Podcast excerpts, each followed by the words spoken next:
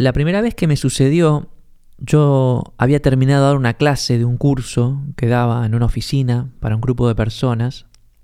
Era, era por la noche. Y cuando esas personas se fueron y yo las despedí, cerré la puerta, volví a entrar a la oficina y ahí ¡dum! sentí que el cuerpo se me apagó. Sentí mucho cansancio, un poco de mareo, me asusté un poco. Sentí como que algo que me sostenía de repente ya no estaba, ¿no? Y como que no tenía la fuerza necesaria ni para mantenerme a pie. De hecho, tuve que llamar a, a mi padre para que me venga a buscar, que lo hizo rápidamente, también se preocupó, ¿no? Y cuando llegué a mi casa, me recosté en la cama y ahí quedé por un par de semanas. Solo levantándome para las necesidades o para ir al médico, que me atendió, me hizo los análisis, dieron bien, me dijo que probablemente lo mío era una cuestión de alimentación, de hábitos de alimentación, y me recomendó comer algo cada tres horas, un alfajor, alguna galletita, algo que me mantenga este, con energía. Y yo un poco haciendo reposo y siguiendo el consejo del doctor, bueno, a las pocas semanas o al mes, dos meses, no me acuerdo bien, ya estaba de nuevo en la vida y, avanzaba todo con normalidad hasta que unos años después me vuelve a suceder y el episodio eh, es similar respecto al médico que me atiende en ese momento, me, aconseja descansar un poco más, alimentarme mejor, etcétera, porque todo en mí estaba bien, pero yo me sentía mal, cansado. Eh, y luego me sucedió una tercera vez, ya ahí promediando mis 30 años, y en esa oportunidad me agarró un médico con buen ojo, y ahí fue la historia que ya conté muchas veces de este doctor que me dice que la energía viene de hacer las cosas que me entusiasman y que mi cuerpo se estaba quedando sin energía, no porque me estaba alimentando mal o porque no estaba descansando bien, sino porque no habían suficientes cosas que me entusiasmaban en la vida. Y ahí un poco comienza este, este nuevo capítulo de mi vida en el cual yo empiezo a tratar de entender cómo es que funciona la creatividad en la vida de las personas, eh, cuál es el valor de, en términos de salud ¿no? y de bienestar del dedicarse a lo que uno ama hacer y todas esas cuestiones. Pero lo importante, y traigo este tema para, para iniciar este podcast, es que esa experiencia de darme cuenta de que hacer las cosas que a uno lo entusiasman es saludable, me hizo empezar a estudiar mucho, ¿no? El cuerpo, el funcionamiento de las personas, la vida, etc. Y ahí es como que terminé de ser consciente de que los seres humanos somos esencialmente tres grandes dimensiones, que son la mente, el cuerpo y el espíritu. Con la mente dialogamos a diario, ¿no? La escuchamos, nos escuchamos, discutimos, nos preocupamos. La mente es como, digamos, la dimensión más visible, la que más en cuenta tenemos. Después está el espíritu, al cual muchas personas ni siquiera tienen la intención de acercarse, ¿eh? Pero que todos la tenemos, ¿no? La dimensión trascendente, eso que... A ver, para ponerlo en palabras y para que no pienses que estoy hablando de, religión o de metafísica, el, espíritu es la parte tuya que, por ejemplo, se da cuenta que, que, estás vivo y que estás pensando. Si vos podés darte cuenta de que estás pensando, hay una parte tuya que está como por encima de los pensamientos, hay una conciencia superior, bueno, el espíritu, digamos que inicia por ahí, Inicia por ahí, obviamente es una dimensión muy misteriosa en la cual uno puede este, transitar y aprender muchísimo. Y está el cuerpo también. La tercera dimensión, también muy importante, también muy poco tenida en cuenta porque no habla, sino que se manifiesta de otros modos. El espíritu también, tampoco habla, sino que se manifiesta de otros modos. Pero lo que quiero decir es que las personas somos mente, cuerpo y espíritu y las tres dimensiones son sabias, son misteriosas, tienen información y deben funcionar en armonía. Cuando uno tiene demasiada energía puesta en la mente y se olvida del cuerpo y se olvida del espíritu, empieza a flaquear en su funcionamiento, empieza a no sentirse bien, empieza a atravesar periodos quizás de desmotivación, de frustración, de que incluso hasta de falta de sentido en muchos momentos, ¿no? Muchas condiciones psicológicas que se tratan meramente desde lo mental, a veces es mucho mejor abordarlas desde la dimensión física o espiritual. En fin, es un tema que da para escribir un libro completo, pero en este episodio, no me quiero ir por las ramas, quiero que hablemos un poquito del cuerpo como dimensión creativa. ¿Mm? Eh, por varios motivos. El primero de ellos es que si uno quiere que la mente funcione bien, el cuerpo tiene que funcionar bien, porque la mente sucede en el cerebro, el, cerebro es parte del cuerpo, ¿no? Entonces, el cuerpo tiene que estar saludable para que el cerebro esté saludable y de ese modo tener pensamientos saludables. Esto parece una tontería, pero es mucho más importante de, cómo suena. Cuidar el cuerpo, tener el cuerpo energético, ¿eh? pero con una energía positiva, linda, predispuesta a la vida, ¿eh? nos va a, va a hacer que la computadora que tenemos en la cabeza, la máquina, pueda tener pensamientos positivos, creativos y habilitantes.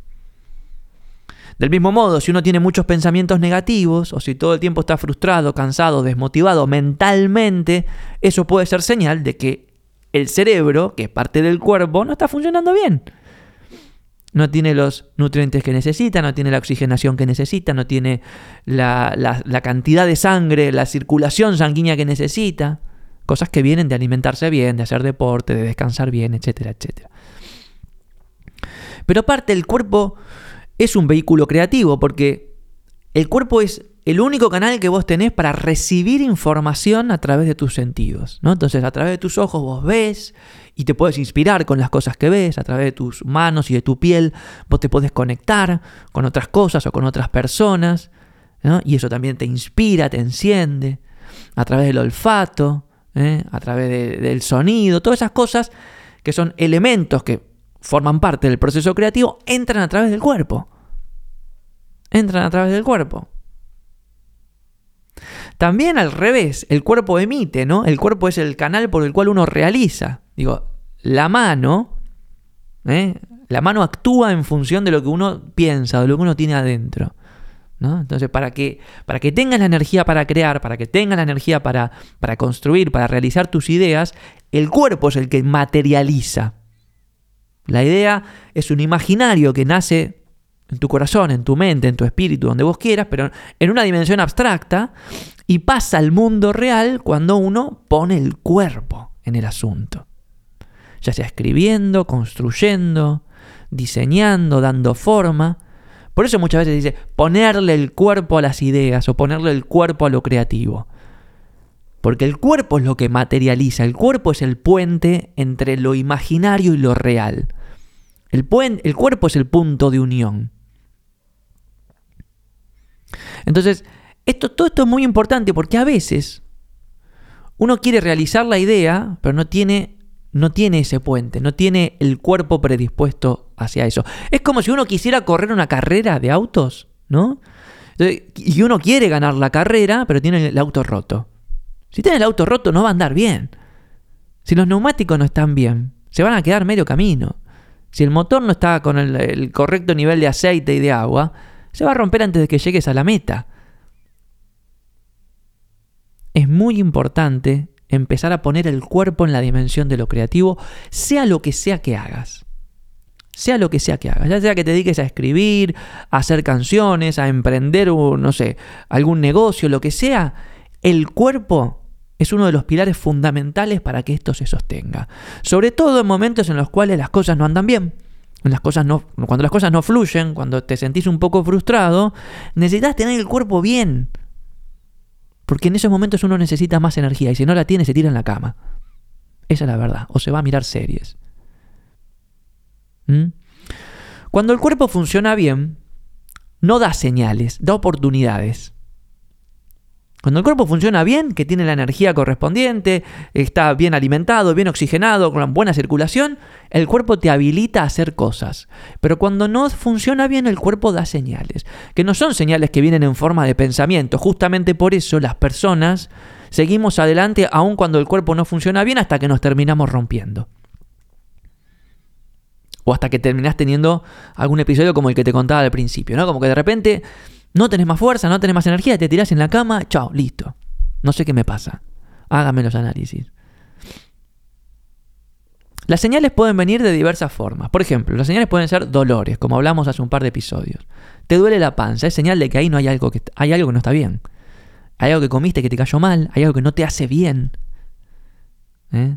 Te duele una rodilla, quizás estás caminando mal, te está faltando ejercicio, te duele la espalda, quizás es señal de que estás demasiado quieto. Y no olvidemos que el cuerpo no está hecho para estar quieto, está hecho para estar en movimiento. Otra señal, el cansancio. El cansancio no es normal sentirlo. El cansancio es cuando ya se te acabó la energía. ¿Y por qué hay que llegar a ese punto? Si uno organiza bien su agenda y organiza bien la distribución de su energía, uno no debería cansarse o cansarse por demás. ¿Se entiende?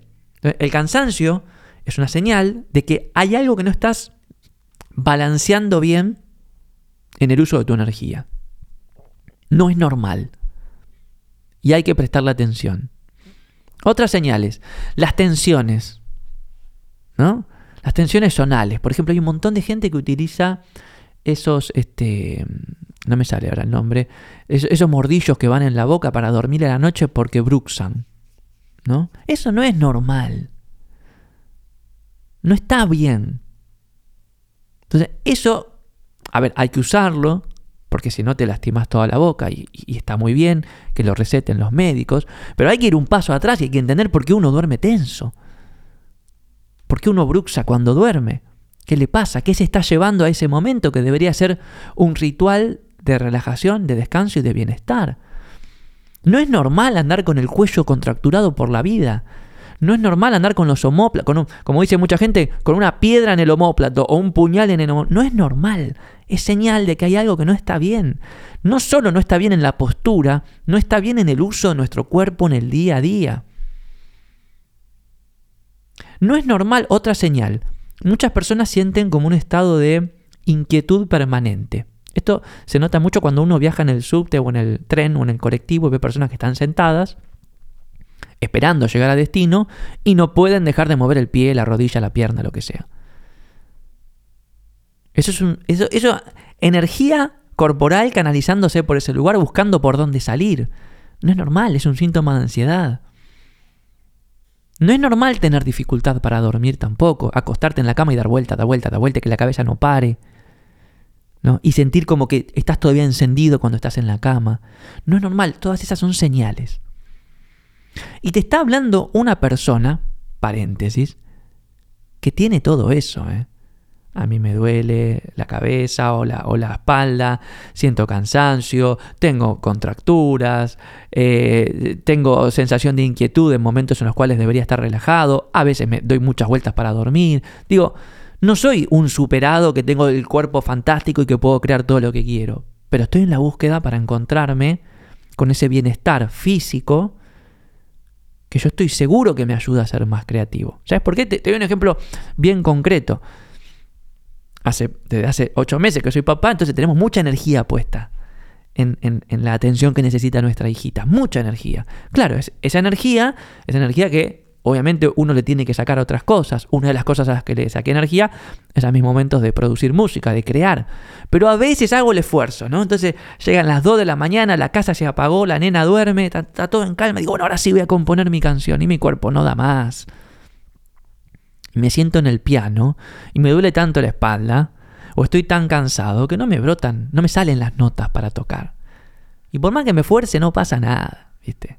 Es más un ritual de tratar de sostener la voluntad del músico que otra cosa.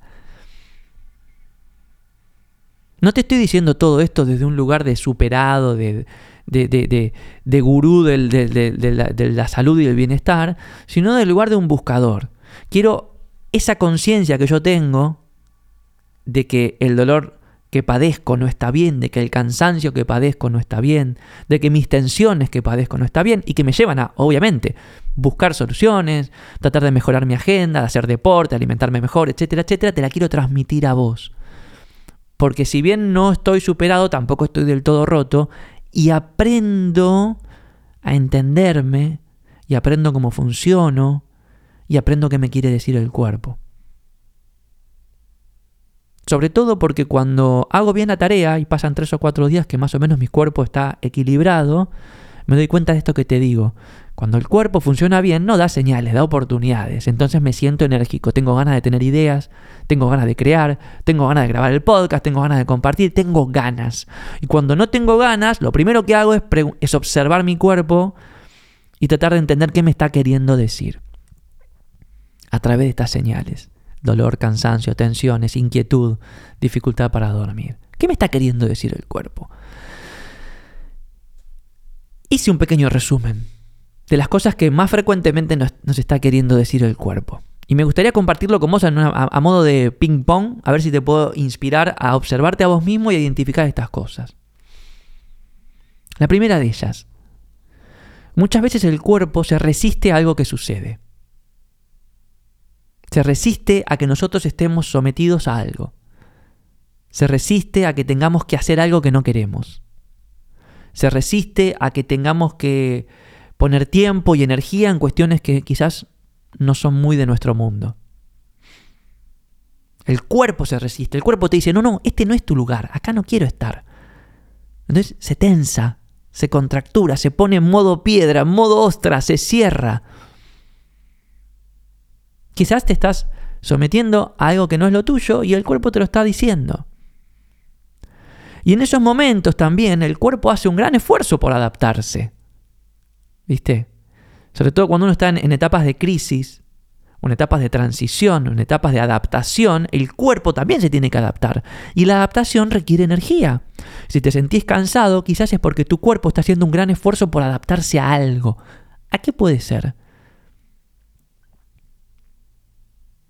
Otra de las cosas que nos puede estar queriendo decir el cuerpo es que le falta acción. Y esta es la pandemia del siglo XXI. Estamos todos sentados la mayor parte del tiempo o con el celular o con la computadora. El cuerpo está hecho para caminar, para recorrer, para subir la montaña, bajar la montaña, nadar, meterse en el agua. ¿Me entendés? El cuerpo está hecho para eso. El cuerpo es una entidad totalmente articulada justamente para articularnos con el mundo que nos rodea. Si estamos todo el día sentados mirando una pantalla, ¿eh? Ese sedentarismo genera un montón de síntomas, como los que te decía antes, y eso es un síntoma de falta de acción. Al cuerpo le falta moverse. Y recordá, muchas veces lo he mencionado en este podcast, en, el libro Rituales Cotidianos, ¿no? Una de las cosas que uno aprende de los grandes artistas de la historia es que la mayoría se habían dado cuenta de esto y tenían su ritual de movimiento. Ya sea caminando, saliendo a correr, haciendo boxeo, yoga, lo que sea. Pero el cuerpo te puede estar diciendo que acá falta acción. Hay mucha acción en la cabeza, pero falta acción en el cuerpo. Falta acción en las piernas, en los brazos. Otra cosa que te puede estar queriendo decir el cuerpo es que hay mucha emoción contenida. Acordate que las emociones son energía en movimiento. ¿no? Es algo que se te mueve por dentro. ¿Mm? Si uno la contiene, el cuerpo tiene que hacer un gran esfuerzo para que quede ahí adentro y no se manifieste. No se te salga por los poros. No se te note el entusiasmo o la tristeza. No se te caigan las lágrimas. ¿No? Entonces el cuerpo hace un gran esfuerzo para contener esa emoción, te cerrás. Cuando uno se cierra, se cierra de manera muy sutiles. ¿eh? Las tensiones son una forma, la respiración es otra forma. Empezamos a respirar más entrecortado, con falta de profundidad, y eso hace que no oxigenemos bien el cerebro, y eso es, todo un círculo vicioso. Entonces quizás, si tenés alguno de estos síntomas, ¿no será que estamos reprimiendo algún tipo de emoción? ¿No será que estamos sintiendo algo que no estamos manifestando? Digo, la creatividad viene a eso también. ¿Por qué los artistas son tan eh, expresivos a través de su arte, porque descubrieron que expresarse a través del arte es una manera fantástica de sacar lo que uno tiene adentro y eso es saludable, eso hace bien, aun cuando lo que uno tiene adentro no esté tan bueno, no sea tan feliz. ¿Mm? Y finalmente, otra de las cosas que te puede estar queriendo decir el cuerpo es que no estás descansando lo suficiente. Acuérdate, son 8 horas para dormir, 8, horas para trabajar, 8 horas para hacer lo que quieras. ¿eh? Si no tenés tus 8 horas para dormir, menos de 8 horas, la ciencia dice que no es bueno. No solo la ciencia, la filosofía. Nietzsche escribió un montón acerca de, las horas de dormir y de cómo podemos recuperar la, vida y la energía recuperando las horas de sueño. Esto lo escribió Nietzsche. Googlealo. Nietzsche y el sueño vas a encontrar un montón de sus, de sus reflexiones. Por eso te digo, la ciencia, la filosofía, las grandes religiones se han dado cuenta de esto, que cuando uno duerme en el sueño, ¿eh? el cuerpo se repara. El cuerpo recarga energía, pero además el cuerpo se conecta, o el, cuerpo y el espíritu y la mente se conectan con una dimensión mucho más trascendente. Y a través de los sueños, las personas descubrimos, viajamos, nos conectamos con cosas que nos pasan adentro, que quizás no estamos viendo. El sueño es muy importante, por lo cual, si vos dormís poco y rápido, o sea, te acostás tarde y te levantás temprano y, bueno, no estás dando espacio para que tu espíritu, tu subconsciente y tu cuerpo confabulen a favor de esa exploración de esa dimensión misteriosa que vos tenés.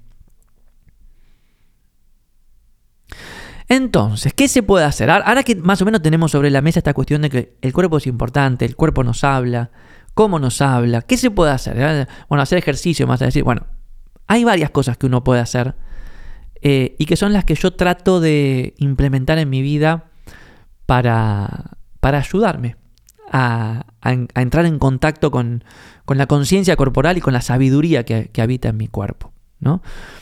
Eh, lo primero que puedes hacer es hackear tu agenda con pequeños rituales de pausa activa. Los que hicieron coaching creativo en el laboratorio Gaiki deben recordar la rutina Taiso. Busquen en YouTube los demás. Rutina Taiso. Creo que era con S o con Z, no me acuerdo. Con S Rutina Taiso. Es una rutina que dura 3 minutos. Que hacen los japoneses a las 6 de la mañana y a las 6 de la tarde en las plazas. Suena una música y todos se ponen a hacer esta rutina, que es una pausa activa que combina ejercicios de estiramiento y ejercicios de activación de la circulación. Son 3 minutos. Pero yo te aseguro que vos lo haces cada 2 o 3 horas y te sentís mucho más enérgico, te sentís mucho más vital te sentís con mucha más predisposición a que, a que tus ideas eh, sucedan. Puedes hacer la rutina Taiso o lo que vos quieras, pero hackea tu agenda, ponete, ponete alarmas para que cada dos o tres horas vos te tengas que levantar de la silla y moverte, hacer algo. Este es el principal motivo por el cual yo ando por la vida vestido de deportivo y uso zapatillas de correr las 24 horas del día. Porque yo ya tengo la ropa puesta para, hacer deporte cuando quiera. Quizás no puedo durante todo el día, pero yo la tengo puesta. Si tengo que salir a correr, ya está, listo. Apago la computadora, abro la puerta y me voy a correr. No tengo que ponerme la zapatilla, ponerme la remera. Yo, estoy siempre vestido de, deportivo. Salvo cuando tengo reuniones y esas cosas que me cambio, obviamente. Eh, lo segundo que podemos hacer las personas para ayudar a nuestro cuerpo es enamorarnos de una disciplina física. Todos tenemos un deporte que nos debe gustar un montón y este es un buen momento para enamorarnos de eso y empezar a hacerlo.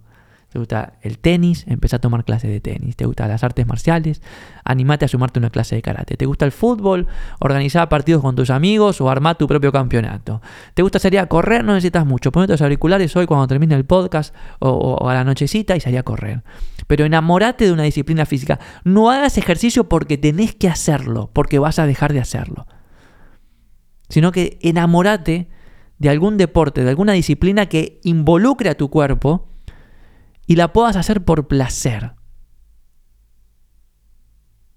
por disfrute. Palabras clave para esto.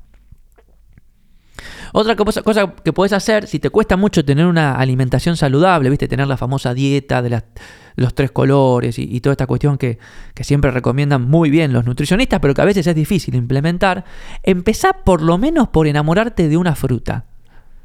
Y asegúrate que la comas tres o cuatro veces por día como hacía Steve Jobs. Mi fruta favorita es la manzana, como en el desayuno, en el almuerzo, en la merienda y en la cena. compro kilos de manzanas. ¿Sí? Y a pesar de lo que... A veces como muy mal, lo admito y lo digo acá en el podcast. Y como, no sé, alguna hamburguesa, lo que sea. Y mi cuerpo ahora hasta me lo hace saber, che, me estás poniendo algo que no está bueno adentro. Pero después viene la manzana y... ¡ah! Es como, gracias por esta energía, gracias por esta fibra, gracias por estas vitaminas. Empezá por eso. Empezá por enamorarte de una fruta y, y incorporarla en las cuatro comidas del día. Y este va a ser un primer paso para encender una luz sobre tu alimentación. ¿eh? En la medida en que uno va observando cómo se alimenta, va entendiendo por qué se siente como se siente también.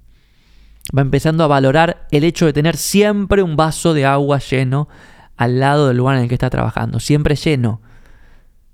¿Eh? El agua es muy importante, el agua es vida, el agua es una manera de, de alimentar de vida al cuerpo. ¿Sí? Otra cosa que podés hacer es empezar a estudiar tu funcionamiento o el funcionamiento de tus horas de sueño.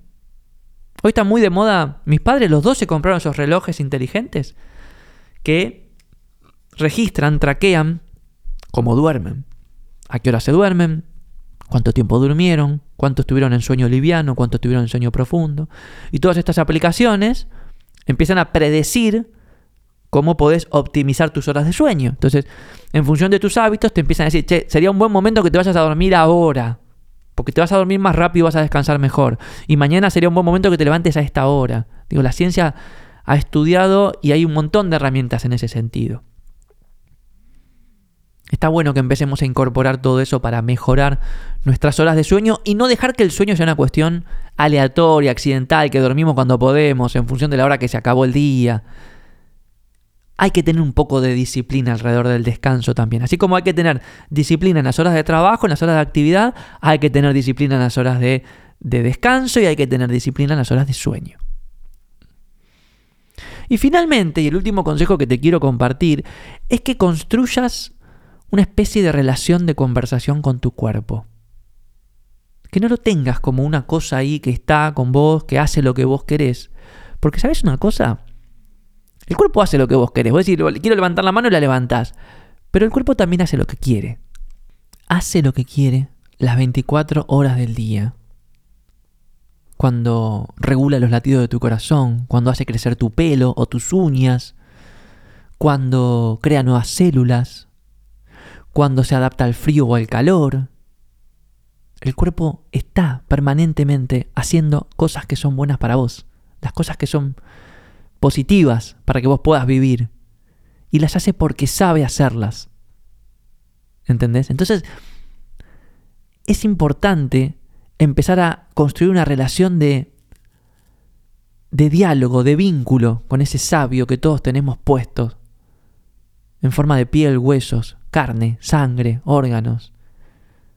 Hay una sabiduría biológica. El cuerpo sabe lo que hace. Sabe enviarte señales y también sabe ponerse a disposición cuando vos lo necesites. Pregúntale, decirle cosas. Empezá a incorporarlo en tus momentos de reflexión. ¿Qué me está diciendo el cuerpo? ¿O qué necesito desde mi cuerpo? Esta sabiduría que mora en nuestro cuerpo, que mora en nuestra mente y que mora en nuestro espíritu, es muy interesante, es muy misteriosa. Yo a veces pienso que Todas las personas necesitamos un maestro, ¿no? Un guía, alguien que nos diga por dónde ir, un sabio que nos indique el camino. Muchas veces buscamos esa sabiduría afuera, ¿no? En gurúes, en libros, en podcast, en alguien que nos diga por dónde está la cuestión. Pero si el cuerpo tiene tanta sabiduría sobre cómo funcionar y sobre qué cosas son buenas para nosotros y cuáles no, ¿cómo es que hasta ahora no se te había ocurrido consultarle a tu cuerpo? Te lo dejo para que lo pienses, para que lo sientas desde tu espíritu y también para que lo experimentes. Empezá a usar tu cuerpo como un vehículo creativo, pero también como un vehículo de exploración de aquella dimensión sabia que te habita, que tiene un montón para contarte de vos y que por sobre todo te puede ayudar a crecer y desarrollar todas tus ideas.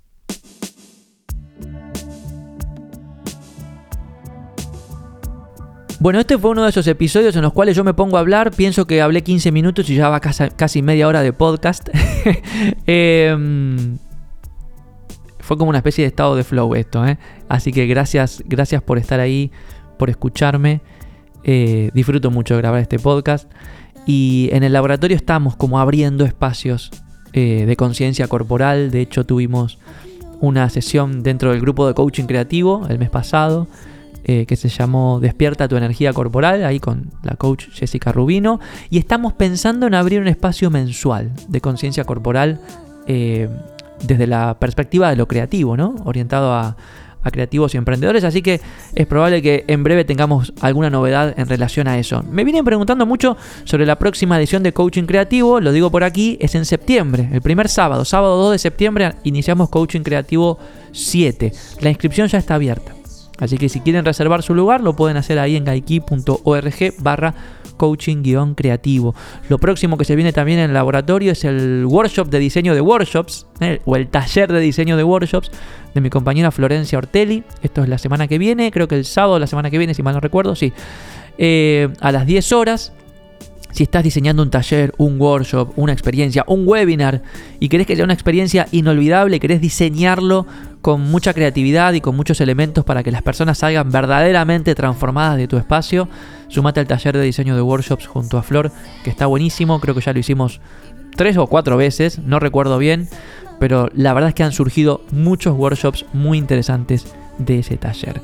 Y como siempre te invito a seguirnos en Instagram, ahí en eh, somos eh, el laboratorio, y yo soy Facundo Arena, eh, o en nuestra web www.gaiki.org. El otro día les preguntaba en mis historias, en mi Instagram, dónde, a dónde escuchan el podcast ustedes, ¿no? Me, interesa como... Quería imaginármelos escuchando esto que, esto que estoy grabando y me han dicho infinidad de lugares, momentos del día, rituales, paseando el perro, en el auto, mientras lavo los platos, etcétera, etcétera. Así que gracias, gracias, gracias por permitirme entrar en tu vida, aunque sea 20 minutitos por semana, y, aportar un, poquito de, conciencia y de inspiración para tus ideas y tus proyectos. Así que buenísimo. Espero que hayas disfrutado mucho de este episodio, tanto como disfruté yo de grabarlo. Te mando un abrazo enorme y nos estamos escuchando en una próxima oportunidad. Chao.